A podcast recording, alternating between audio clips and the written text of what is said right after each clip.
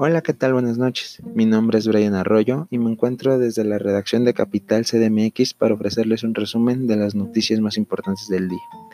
Iniciamos con la actualización diaria que ofrece la Secretaría de Salud en torno al COVID-19. Hoy se informa que el número de decesos asciende a 8, entre ellos un hombre de 28 años de edad, aunque la media se encuentra en 41 años de edad en los fallecidos. 585 contagiados, 2.156 sospechosos y 2.695 casos rechazados. López Gatel recordó que en la fase 2 habrá un crecimiento exponencial de los casos confirmados. El número de decesos invariablemente cambiará, puesto que a lo largo del día de hoy se informaron de algunas muertes en algunas entidades del país, entre ellos un hombre de 42 años identificado como Alejandro. Él tuvo contacto con seis casos asintomáticos de COVID-19 se presentó al Hospital de Altas Especialidades en Ixtapaluca, Estado de México, con síndrome de insuficiencia respiratoria aguda, neumonía típica COVID-19, insuficiencia respiratoria aguda, lesión renal y obesidad en grado 1. También Enrique Alfaro Ramírez, gobernador de Jalisco, dio a conocer en la madrugada de este jueves el fallecimiento de una en una clínica de Liste de una persona por COVID-19. Con él suman dos fallecidos en dicha entidad. Fernando Petersen Arangen, secretario de Salud de dicho estado, detalló que se trata de un hombre de 55 años, era hipertenso y tuvo contacto con la otra persona que falleció en esa entidad. El Instituto Mexicano de del Seguro Social tramitará incapacidades por COVID-19, esto a través de una plataforma digital donde se otorgarán permisos especiales que funcionarán como incapacidades ante la contingencia por la propagación del COVID-19. Así se facilitarán los trámites de discapacidad. Antonio Guterres, secretario general de la Organización de las Naciones Unidas, lanzó un plan coordinado de respuesta humanitaria mundial por un valor de 2 mil millones de dólares. Este servirá para luchar contra el coronavirus en algunos de los países más vulnerables del mundo. ¿Para qué servirá este dinero?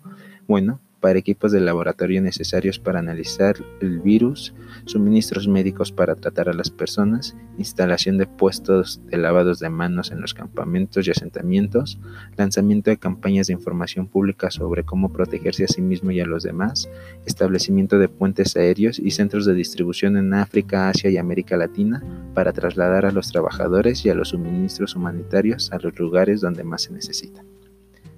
Estados Unidos superó este jueves a China e Italia como el país con más casos de coronavirus, según números de Reuters.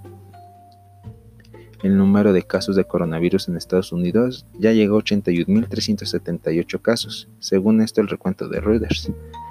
Esto es más de los 81.285 casos de China y los 80.539 en Italia. Estados Unidos ya registra 1.178 muertes, más 230 el día de hoy, reza los, rosa los 1.300 casos de fallecidos por COVID-19. En Italia el número asciende a 8.215, en España 4.100 y en China 3.300 muertes. Alrededor del mundo hay medio millón de infectados aproximadamente y los decesos ascienden a 23.709 casos lo que significa aproximadamente un 4.5% de mortalidad de esta enfermedad. Seguimos con noticias de la Ciudad de México, pues el sarampión no tuvo un ascenso crucial este día, está en 67 casos. Sin embargo, la alcaldía Benito Juárez informó de 10.000 vacunas contra el sarampión, pues recordó que esta es la única medida de prevención ante este nuevo brote. Nora Arias, dirigente del Partido Revolución Democrática de la Ciudad de México exigió al gobierno de Claudia Sheinbaum informar detalladamente a la ciudadanía sobre los centros de salud donde puedan acudir, pues según ella constató, solo se encuentran vacunas en los hospitales generales. En la Ciudad de México, por otra parte, se adelantaron las medidas de la fase 2, como recordamos, como recordamos hace algunos días y así se tiene un registro de 82 personas contagiadas y 4 muertos por coronavirus en esta urbe que es la más grande del país. La red ECOS de Educación, Ciencia, Tecnología e Innovación de la Ciudad de México, coordinada por la Secretaría de Educación y Tecnología de la Ciudad de México, la SECTEI, está Está conformada por instituciones de educación superior, institutos nacionales de salud, centros públicos de investigación y distintos organismos nacionales e internacionales. Esta red ha generado diversos grupos de trabajo colaborativo que realizan distintas tareas y proyectos para contribuir a la solución de los problemas prioritarios de la Ciudad de México. Ahora uno de estos problemas prioritarios es la enfermedad conocida como COVID-19. Así, la red ECOS comenzará a trabajar de forma prioritaria en la mitigación del coronavirus. Esto en colaboración con los gobiernos federales y de la capital del país, ofreciendo sus conocimientos, capacidades y recursos materiales en esta tarea. Vámonos en política. Y esta noticia me encantó el día de hoy. Se agarraron a tuitazos Felipe Calderón, expresidente de México, y Miguel Barbosa. Recordemos que Miguel Barbosa ayer tuvo una declaración polémica quien aseguró que los ricos eran los que se contagiaban de coronavirus, los pobres éramos inmunes, dijo Barbosa. En Twitter, Felipe Calderón le recordó a Miguel Barbosa que él sí lo podía contener, puesto que las categorías de riesgo eran diabetes y obesidad. Barbosa le respondió a Felipe Calderón Señor Felipe Calderón, todos estamos en riesgo de contagio por el COVID-19, incluyendo a los barrachos. Como presidente usted causó muchísimas muertes que las que podría provocar el coronavirus. En clara referencia a esto, a la guerra fallida o mal trazada o mal pintada, mal referida como la guerra contra el narcotráfico. Lo que sí es cierto es que sin algo tiene razón el flamante expresidente es en la población vulnerable, pues México se verá muy afectado ante la epidemia del coronavirus debido a los altos índices de sobrepeso y obesidad y diabetes con los, diabetes, perdón, con los que cuenta el país. Así lo informó el investigador del Instituto Nacional de Ciencias Médicas, Abelardo Ávila. Él señaló que la mayoría de las muertes que ocurren en México durante la epidemia estarán asociadas con el grave problema de la obesidad y la diabetes. Resaltó que estos padecimientos no elevan el riesgo de contagio. Sin embargo, sí generan una mala evolución en caso de contraer el virus. Además está recordar que México se encuentra en la cabeza de, de personas con obesidad y como se los hemos informado oportunamente, muchas de las personas o algunas de las personas que han fallecido cuentan con algún grado de obesidad, diabetes o hipertensión, pues a cuidar la salud para ser fuertes contra el coronavirus.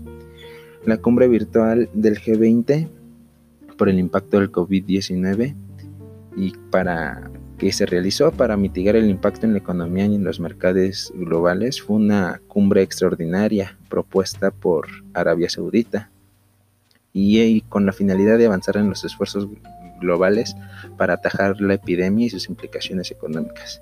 El rey de Arabia Saudita, Salman bin Abdulaziz, presidió la reunión.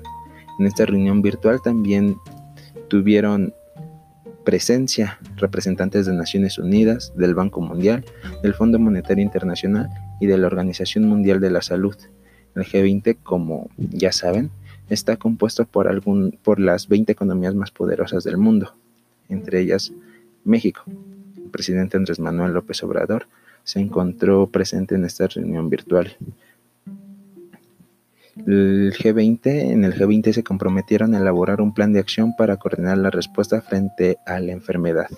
Como ya se les mencionaba, Andrés Manuel López Obrador estuvo en esta reunión virtual, pero no se encontró solo.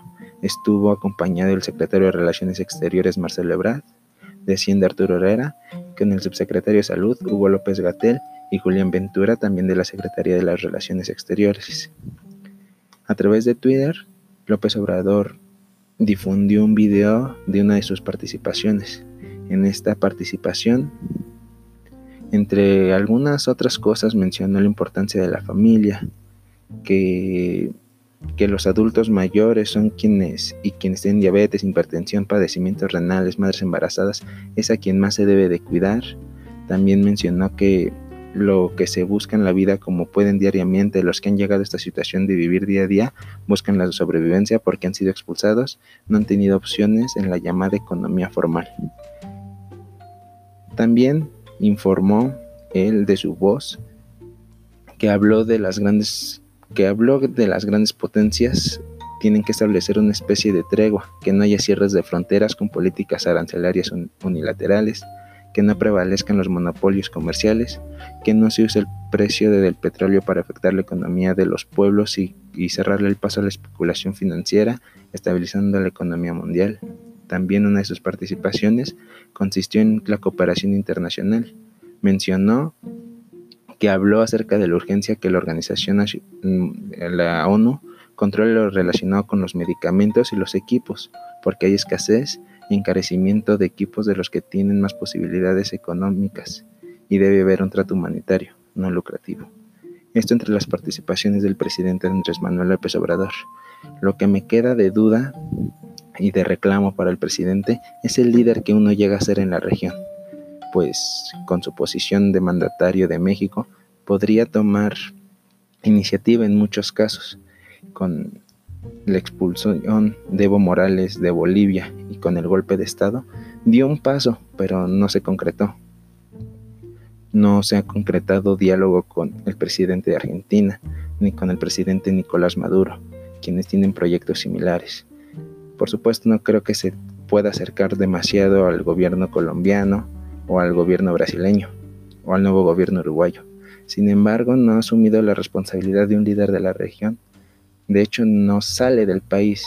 Todo lo internacional es delegado a Marcelo Ebrard. Bien, para eso está, es cierto. Sin embargo, López Obrador podría unir fuerzas con proyectos similares a los de él en la región para atacar de frente problemas como el COVID-19 y formar un frente, valga la redundancia, con gobiernos pues que simpatizan con su proyecto de nación. López Obrador debería tomar este rol, debería de tomar más responsabilidad internacional y debería hacer frente a estas crisis en colaboración con otros gobiernos de la región, según yo lo percibo. Vámonos a dinero. El peso mexicano se apreció este jueves frente al dólar por tercera jornada consecutiva. el peso alcanzó 23.18 unidades por dólar al cierre del mercado interbancario. Buenas noticias para el peso.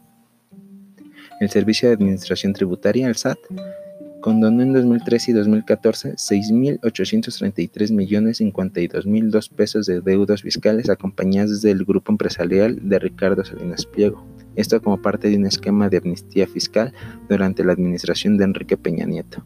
Fundar fue quien reveló que además de las empresas que Salinas Pliego, hubo otros 42 créditos fiscales aprobados entre 2007 y 2015, los cuales suman un total de 9.730 millones pesos. Las siete compañías de Salinas Pliego conforman el 41.25% del monto total de los 16.564.308.932 pesos. Empresas como Banco Azteca, Unefón, TV Azteca, Red Azteca Internacional y Electra están en este listado. Así es, condenación de impuestos a uno de los hombres más ricos de México, el tercero más rico de México, de hecho, Ricardo Salinas Pliego. Esto, como ya se lo mencionaba, parte de un esquema de amnistía fiscal durante la administración de Enrique Peña Nieto. Bueno, pues ni que mencionar, tan solo recordar cómo obtuvo la televisora, una de las más importantes del duopolio mexicano, cómo obtuvo el Canal 40 con el célebre Y yo por qué de Vicente Fox, pues se ha visto muy, muy, muy apoyado eh, Grupo Salinas en la construcción de este imperio duopólico de televisión y en sus tiendas departamentales. Bueno, pues ni que recordar. Vámonos a noticias nacionales. Pues la hotelería, este negocio, tiene un futuro incierto, pues hasta el día de hoy, con este paro del COVID y con la poca movilidad que se tiene permitida por el mismo contagio, corren peligro 200.000 empleos de las cadenas hoteleras o de los pequeños, micros y medianos empresarios de esta rama. 153 hoteles han cerrado. Algunas partes del país en las próximas tres semanas registran el 100% de vacío, de vacío total. Por ejemplo, Acapulco, Nuevo León y Puebla. Otras entidades registran el 80 y el 90% de cancelaciones. por lo cual literalmente no habrá visitas en esas entidades. Así lo informó la Asociación de Hoteles y Moteles de México. Ya también informan que se tiene que se tiene planeado visitar instancias federales para obtener un crédito de apoyo, pues se la van a ver difícil. Vámonos a Chihuahua, pues productores de la zona de Boquilla, cerca de la presa de la Boquilla, en municipio de San Francisco de Conchos, en Chihuahua, registraron acciones como la toma de carreteras y la quema de camionetas presuntamente de Conagua, esto como protesta después de que la Guardia Nacional y efectivos o trabajadores de Comisión Nacional del Agua abrieran la presa de la boquilla. Con esto se inició la extracción de agua y la Conagua informó a través de un comunicado que tanto autoridades y usuarios estaban enteradas de esta acción. Sin embargo, a través de otro comunicado, en este peloteo de dimes y diretes, el gobierno chihuahuense informó que el gobernador del estado Javier Corral no estaba enterado y desmintió la información brindada por la Comisión Nacional de Agua. Corral había tuiteado perdón, que se encontraba en la Ciudad de México que defendería valientemente a sus, a sus paisanos, bueno, a sus gobernados aquí en la Ciudad de México sin embargo, borró el tweet, es lo que estoy viendo ahorita, ya no está el tweet, pero sigue uno posteado donde Javier Corral dice deploramos la insensibilidad y el abuso que se realiza sobre el delicado momento que vive nuestro estado y el país, en medio de una contingencia sanitaria y una emergencia económica. Colgó ahí el comunicado de prensa que les mencionaba de la Secretaría de Salud. Más tarde se dio a conocer que con agua se retractaba y suspendía la extracción de agua que había comenzado a hacer el miércoles por la noche en la presa de la boquilla. Esto pues tras las protestas que se registraron el día de hoy.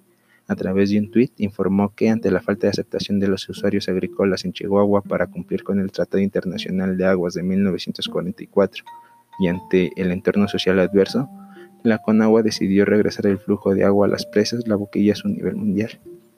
Ya para cerrar, mencionar que es este Tratado Internacional de Aguas de 1944, pues es un tratado conjunto entre México y Estados Unidos.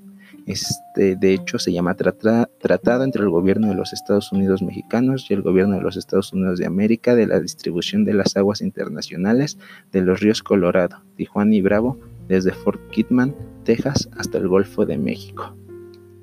En este tratado se establece que este 2020 se vence el ciclo, de cinco años para entregar líquido de México a Estados Unidos, pues el país no puede quedar con adeudos, puesto que el periodo anterior, también de cinco años, se terminó con un déficit en la entrega de agua. El tratado establece que no puede haber dos ciclos consecutivos con adeudamiento de agua. Pero, ¿qué más dice este tratado? Que Dice que los faltantes que existieran al final del ciclo aludido, de 5 años, se repondrán en el, ciclo, en el ciclo siguiente con agua procedente de los mismos tributarios. Es decir, México y Estados Unidos se reparten el flujo de los ríos que comparten. En alguna fracción, México tiene que permitir el, el uso de esta corriente a Estados Unidos y cuando no se la puede cubrir o no se le pueda cumplir, en el ciclo siguiente se le tiene que pagar. México no lo ha hecho y así lo establece este tratado desde 1944. Bueno, eso sería todo por mi parte. Mi nombre es Brian Arroyo, me encuentro desde la redacción de Capital CDMX. Les deseo una bonita noche y me despido, no sin antes recordarles que nos siguen en nuestras redes sociales, en Twitter como arroba capitalmx-bajo, YouTube, Instagram y Facebook, Capital CDMX, y nuestro sitio de internet, capital-cdmx.org. Muchas gracias y buenas noches.